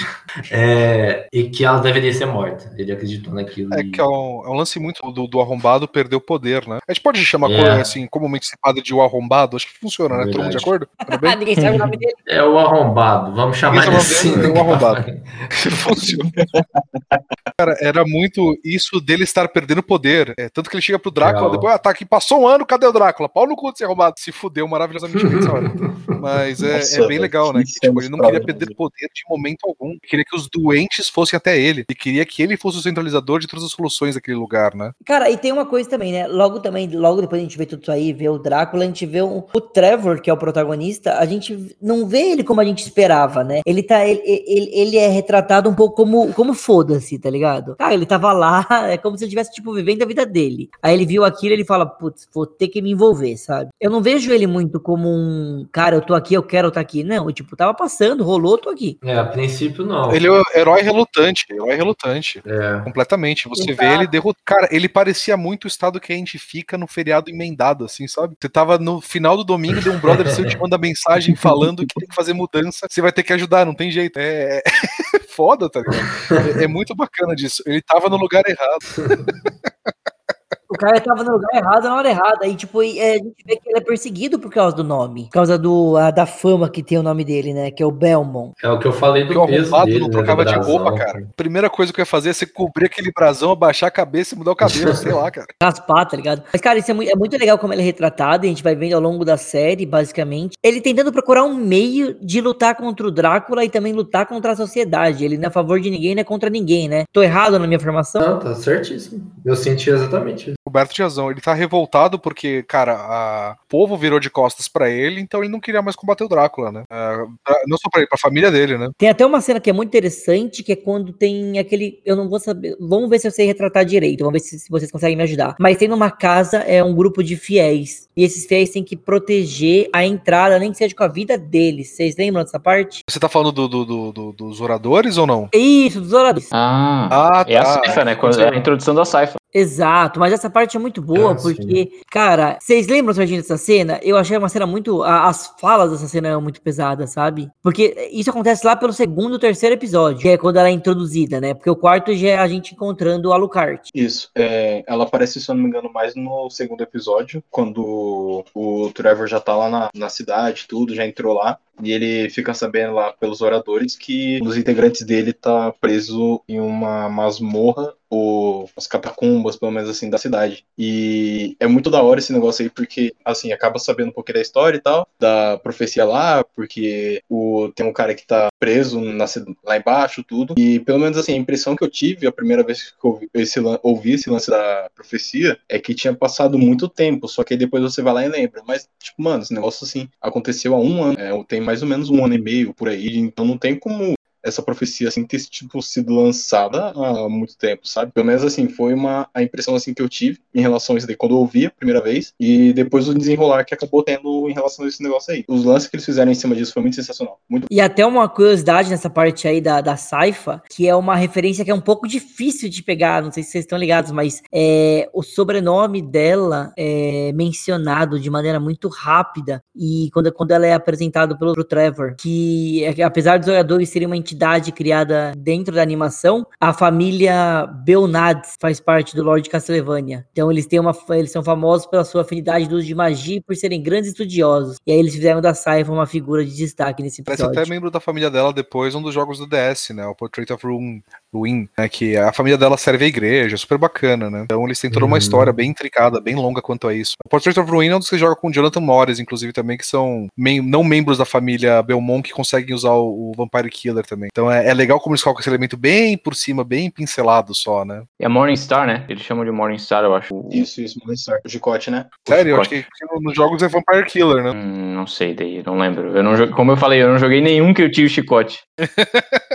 Se eu não me engano, o Chicote é o Vampire Killer. Eu acho que é o Estrela da Manhã, cara. Sim, é o isso Estrela da mesmo. Manhã, o Estrela da Manhã na série. Nos jogos ele é o Vampire Killer. Isso, isso, isso, Hum, exatamente. tá. exatamente. É o que você falou, o que você falou aí dela, é, eu acho interessante a- as interações entre ela e o, e o Trevor, né? Que os dois meio que divergem assim em muita coisa, né? Eles têm diferenças é, de crença, né? Tem, tem algumas coisas assim, se não me engano, né? O dela ser mais ligada à igreja e tudo. Dela ser uma sábia, dela ser super Sim. inteligente, ele ser um puta de um babaca. É, e é muito É, legal. Então, tipo, cara, ele só quer ficar vivo, ela quer salvar todo mundo, né? Sim, aí é interessante eles trabalharem isso no roteiro, porque ali é o processo de um aprender com o outro, né? Aquele, aquela coisa das, que as séries de body cop explora muito, né? Sim, sim, de personalidades conflitantes que precisam trabalhar juntas, né? Isso, eu acho isso muito bom também. Exato, eu acho isso muito bom da série. E sabe outra, uma outra curiosidade muito legal? É, acho que o, o, o Ale vai saber, vai lembrar dessa bem, que na série animada aqui do Drá, aqui que mostra a parte do Drácula movendo o castelo de um ponto a outro por meio de, peli- de um, de um dispositivo, sabe? Esse dispositivo é o mesmo dispositivo usado em Symphony of the Night. Sim, É. cara, Sim, eu velho. vibrava quando apareceu esse negócio, cara. Achava muito legal que você tinha sala que você tinha tipo ponta cabeça. Puta, era muito legal, cara. Era muito legal. E uma coisa que é, acabou passando é quando a- no primeiro episódio quando a, a Lisa ela é, acaba morrendo lá, tipo, queimada, tudo,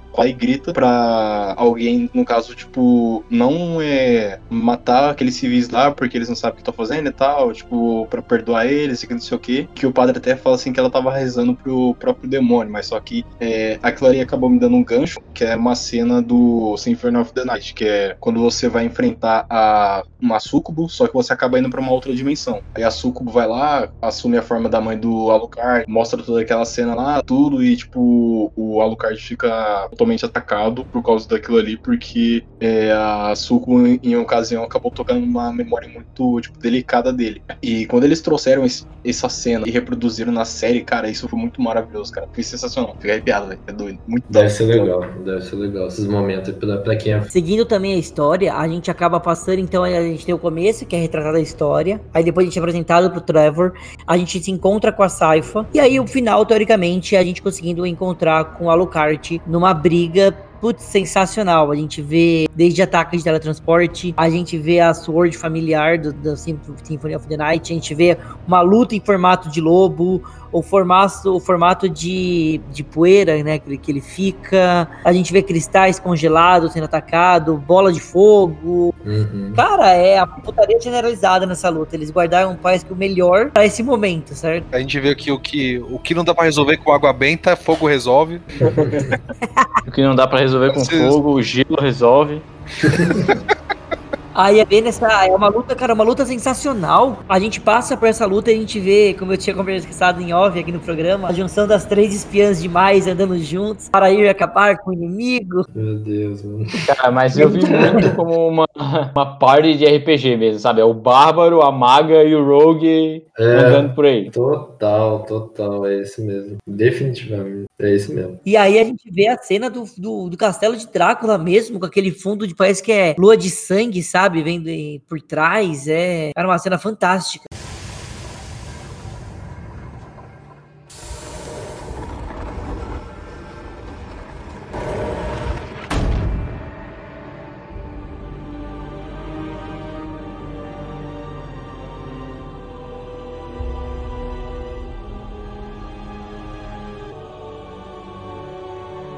Why are you here?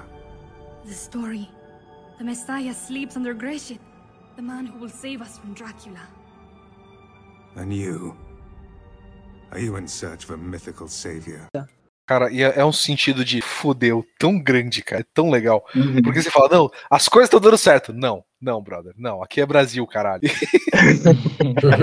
Você vê os caras, puta que pariu, é muito bom, é muito bom. O desespero que passa nessa cena é muito. O sentimento que você tem quando tem a cutscene antes do boss, sabe? Eu, eu, eu exatamente. concordo, eu concordo que o orçamento da série parece que foi pra esse momento, sabe, pra essa luta, porque é, acho que a gente não falou muito de pontos negativos, assim, eu acho que agora é boa pra falar disso. Que eu acho, eu acho, vocês vão concordar, tem alguns momentos que a animação na primeira temporada é bem feinha, não sei se vocês concordam. É aquele Alguns negócio do momentos- faltou 14 real, né? Faltou uns Isso, 20 real é, é isso, isso. Não que vai, tipo, estragar a tua experiência. O cara que for mais chatão vai, vai parar de ver na hora, mas eu acho que precisa, cara. Tem- se- você perde muito do roteiro, de outras coisas, você tem que entender, tem que contextualizar, né? A questão do orçamento. Nossa, eu quase não percebi. Você não percebeu, né? Eu- então, é um exemplo que eu É que é muito dou- sutil, cara. São animações que poderiam ser mais fluidas e não são, É. assim, sabe? São coisas que são muito blocadas e poderiam ser mais, mais leves. Só que se você estiver usando óculos e tirar o óculos, você nem repara, velho. É, eu concordo, concordo. É, é isso mesmo. E, e também, tipo, alguns momentos que, pra quem é mais detalhista, tipo, ah, ele tá andando lá no- na cidadezinha ali, na vila, e aí você vê que não tem muita gente mexendo, o cenário é meio parado, não tem muito detalhe no cenário onde ele tá andando, entre uma cena e outra, sacou? É, tem um- alguns detalhezinhos, assim, é. Entendi, entendi. Que eu acho que faz bastante né? sentido com o que a gente tava falando de, do piloto, né? De um, de um budget, né? Total, total. Eu acho que assim, se- esse é o máximo, pra você ter ideia. Esse é o, é o que eu fiz esforço pra achar um defeito. Entendeu? Que é difícil, Uhum. viu? Cara, vocês têm mais algum ponto pra falar da história que a gente ainda não falou? Quero dar minha nota, Godes. Quero dar minha nota. Também, tô, tô afinzão. Então vamos para as notas finais. Eu vou perguntar pra vocês. Cara, personagem eu não vou perguntar, tá? Porque basicamente só apareceu o Drácula, o padre que todo mundo odeia, e o Trevor. Até a Saifa, mas não vai- não ter personagem. Dá, dá pra perguntar personagem, dá pra perguntar personagem, rapaz. Ainda, a escolha de dois ainda dá. É que nem Ryu e Ken lutam igual, mas sempre tem um que escolhe um, escolhe o outro, rapaz. É o Ken? Não, é o Ken? Tá louco? Quem que escolhe o Mil Ryu? vezes. A gente não tem uma sinergia, aventura. É o Ryu, cara. Não, errou. Errou, é o Ken. É que nem, quer ver? Shoryuken de Scorpion. fogo é mais legal. Não, não, você não vê, ó, Scorpion. Sub-Zero, claro. Mano, Scorpion, cara. É Scorpio. Aí, Zero. quer ver? Batman. Batman. Não, Super-Homem. Tomar no cu. Olha aí, velho. Cueca em cima da calça, vai se fuder. Dizer que o Ventura está coberto de razão, ele é incompreendido, é uma mente além de seu tempo. Ah, Vocês estão por fora, vocês estão por fora. Não, mas é, eu acho que assim, eu acho que Scorpion Superman, eu acho que ele divide o mundo em exatamente 50%, assim. Qualquer grupo de quatro pessoas que você vê, dois vão escolher Scorpion, dois vão escolher Sub-Zero. É sempre assim. Com certeza. Cara, eu ainda vou gravar um podcast. O título vai ser esse ou aquele. Só pra ter discussão. Aí vai, vai- vai- vai ser isso. Mas, ó, eu vou perguntar então, vai. Eu vou perguntar o personagem, vou perguntar o momento e a nota de 0 a 10. Momento, vocês falam um momento marcante dentro desses quatro episódios. E vamos conversar com, começar com você, Ale. Já meio que falou um pouco antes da sua nota. Vamos lá, momento, personagem, nota. Cara, o personagem vai ser um pouquinho diferente do que vocês esperavam, imagino eu. Mas o meu personagem favorito mesmo é o padre É filho o da padre. puta. É sério, é sério. Porque ele, ele é tão arrombado, ele é tão cuzão, que ele é memorável, cara. Ele é um personagem que não existia antes, ele vem e traz esse negócio. Então, tipo, cara, eu gosto. Sabe quando você, tipo, que nem o Piccolo do Dragon Ball, quando ele começou no começo? Ele era o rei da maldade. Tipo, ele via a pessoa gorda, ele era tão mal que ele comprava pizza pra engordar mais o arrombado, tá ligado? Ele é só mal. Isso é um negócio tão gostoso de ver, tá? Agora falando sério, o Drácula é meu personagem favorito da primeira temporada. Eu acho muito legal essa elegância dele. Eu acho muito legal essa, essa, essa presença que ele tem, eu acho muito bacana, cara. Pra mim, o Drácula ele merece destaque e foi muito humanizado de uma maneira muito bacana. Enganei vocês com o negócio do padre, né? Filho da mãe, velho. Ah, Ele falou- agora- Não, o engraçado é que, tipo assim, ele defendeu tanto esse negócio, tipo assim, ah, não é a igreja católica, são as pessoas e tal. E, e, tipo, é a pessoa em si, é esse cara. Ele, Desenvolveu ainda. eu falar, não é, mas devia ser assim, né? Não é, mas devia ser. Cara, meu momento favorito é justamente quando o padre filho da puta tá falando, ó, tá vendo? ó, Seus pau no cu do caralho. Passou um ano, deu nada, tá tudo safe, tá tranquilo. Aí o Drácula, ah é?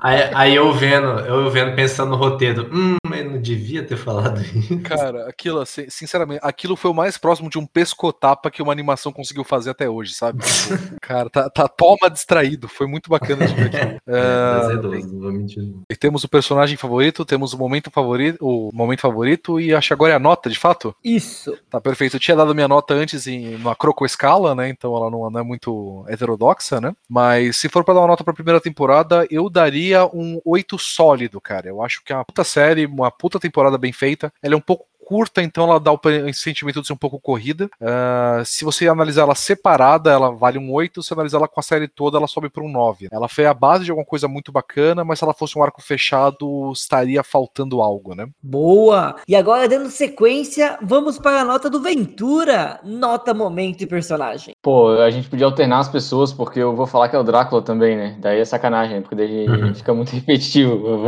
É, eu gostei muito do Drácula nessa temporada. Eu acho que ele é o personagem que ele meio que inicia a série, ele, ele dá o tom da série, ele ele faz a introdução ali, o que que você vai ter nesse, no que você está assistindo. Então, nesse aspecto, eu gostei muito. É, de longe, ele é o personagem favorito dessa primeira temporada. Eu acho que nas próximas temporadas, é, outros personagens eles acabam aparecendo também, ficando bastante em destaque. Mas nessa temporada, o Drácula. Eu acho que o meu momento favorito. Eu acho que qualquer luta que envolva tanto o Trevor quanto a Saifa e uma jogando magia para lá e outro jogando chicote para cá é fantástico. Eu acho muito lindo de se ver, como a gente comentou, né? Parece uma dança. São meus momentos favoritos dessa primeira temporada. Nota, eu acho que eu vou seguir a linha do, eu acho que eu vou seguir a linha de que a série é muito curta. É, a apesar do, de ser o próprio objetivo, ser o piloto e tal. É, eu, eu, sou, eu, eu, dou- eu dou 10 fácil pra essa que foi um pouco mais curta. Eu acho que eu vou puxar pra uns, uns 8,5, 9. Justo.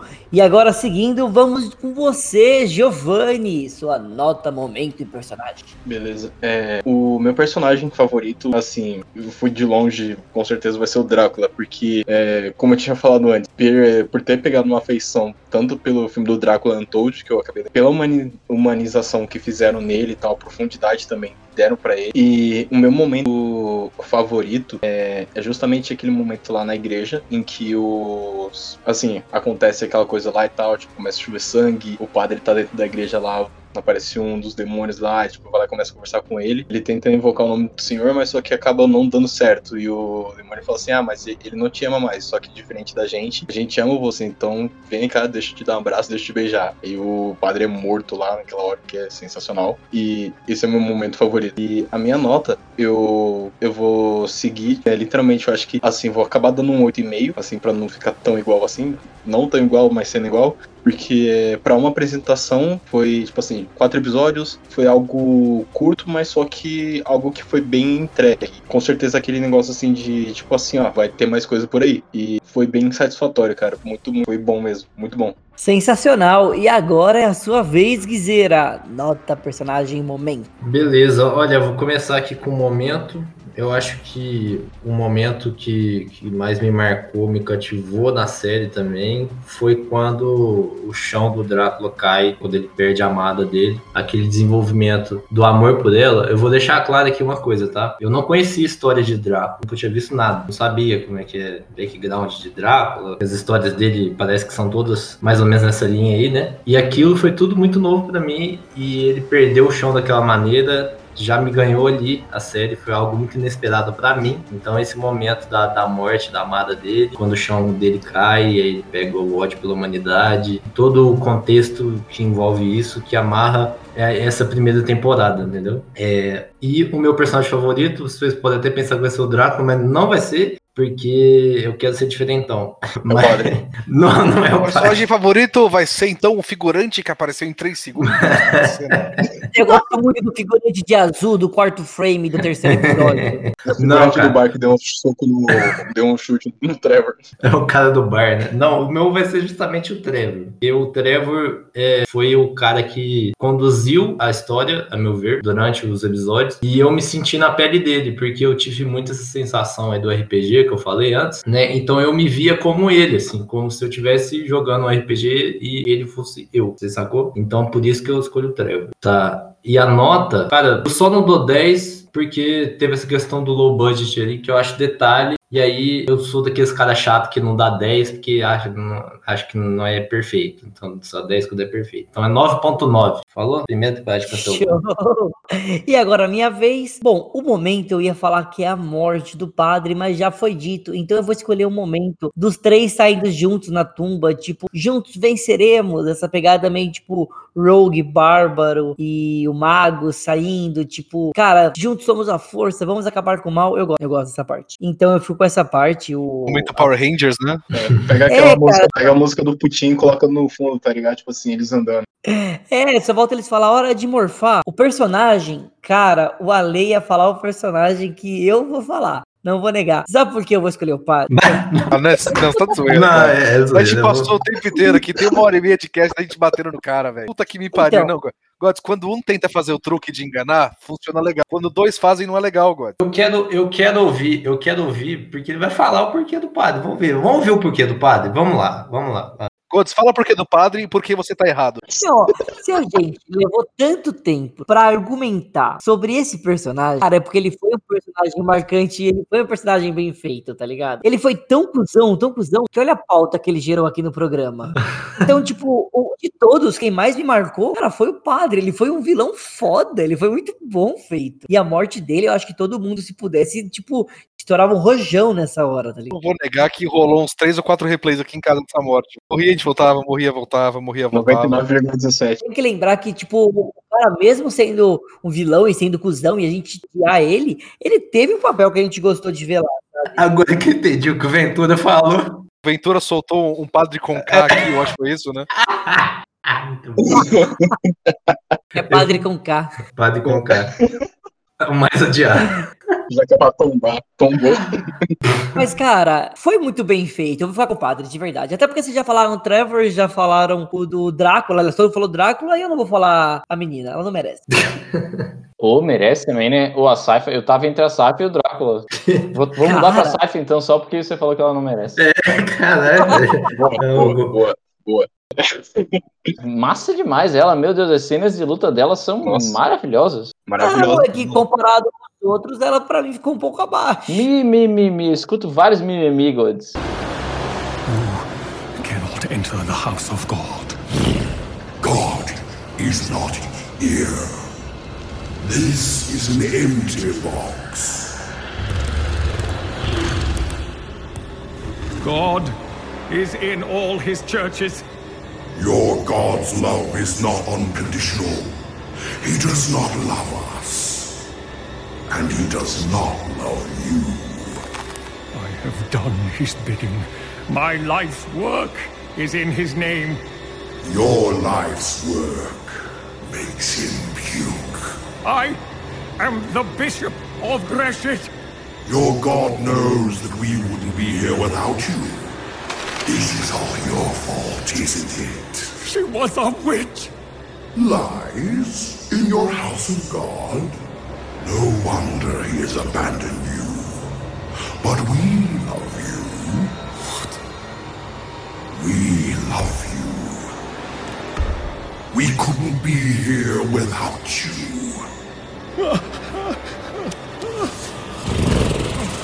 Let me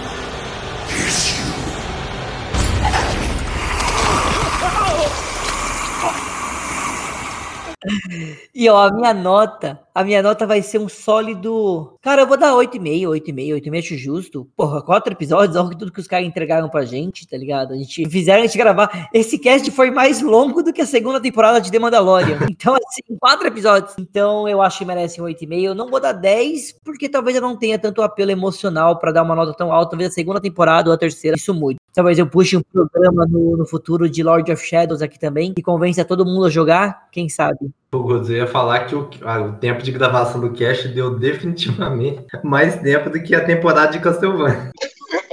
Verdade foi dita, viu? Deu, deu 1,38, cara. É verdade. Goods, se, se a gente não tivesse gravado o podcast e falado, ao invés de, escutarem o podcast, assistam Castlevania, tinha sido mais. agregava mais pra, pra galera que tá ouvindo a gente. Nada, a gente falou só coisa interessante. Eles não vão ter a discussão do padre. Ninguém consegue viver sem isso agora que foi colocado ao mundo. Rapaz, isso daqui é filosofia de baixíssimo nível de boteco. O pessoal precisa disso pra ser feliz. É, caralho. Mas é isso, pessoal. Gravamos hoje sobre Castlevania, a primeira temporada, quatro episódios que levaram quase duas horas pra gente gravar. Queria agradecer a presença do Ventura, do Ale, do Gui e do Giovanni. Obrigado mesmo, pessoal, por terem gravado aqui hoje. No final, vocês podem falar agora o que vocês quiserem. Divulguem podcast, rede social. Falem o que vocês tiverem afim. Mas, galerinha, eu sou o Ale, o Alexander, como vocês acharem melhor. Eu participo do Crococast, que está começando agora. Vocês podem achar a gente no Instagram nesse momento, arroba Crococast. Ah, eu vou pedir pro Gods colocar também os links. E, bem, quando esse episódio estiver no ar, a gente deve estar com os episódios já upados no Spotify. Espero ouvirem lá, porque é um podcast mais ignorante do que a média. Cara, achei muito bom o nome do podcast, cara. Obrigado, cara. Achei da hora. Depois, depois vocês participam lá também, cara. Por favor, a gente sempre busca convidado pra fazer um negócio bacana. Depois eu passo lá no grupo do Gods também a pasta do OneDrive pra vocês darem uma ouvida, beleza? Todos também. Foi, foi divertido bater um papo com vocês. Sem redes sociais, sem, sem nada pra apresentar aqui. Só a diversão de bater o papo mesmo. Valeu, galera. Valeu, valeu. Ô, prazerzão gravar com você, Ventura, de novo. Você e Gods, todos.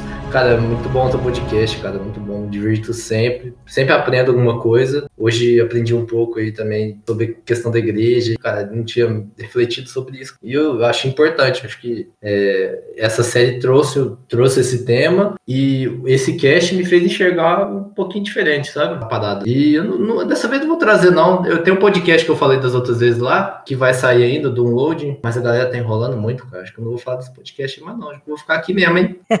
Será bem-vindo, será bem-vindo. E acho que é isso, pessoal. Alguém mais que. A Giovanni, você não falou tudo, É. Fari. Bom, só agradecimento. Foi, acho que bem divertido gravar esse negócio, ainda mais a, a parada lá do, de ter um trás pra frente, né? Essa não, essa vai ser a programa, de trás pra frente. Vai temporada, de Tem trás que ser de trás pra frente com as três espinhas demais. Sim, sim, por favor. É, e futuramente eu vou estar fazendo meu próprio canal de podcast também. Obviamente, eu vou. tô com o projeto já de lançar um piloto, tudo, e claro que quero ter a participação de vocês, que é uma parada muito da hora. Vocês são pessoas incríveis e é isso daí. Boa, pessoal, e ficamos por aqui hoje. Até o próximo programa. Abraço. E na dúvida, taca fogo, desgraça.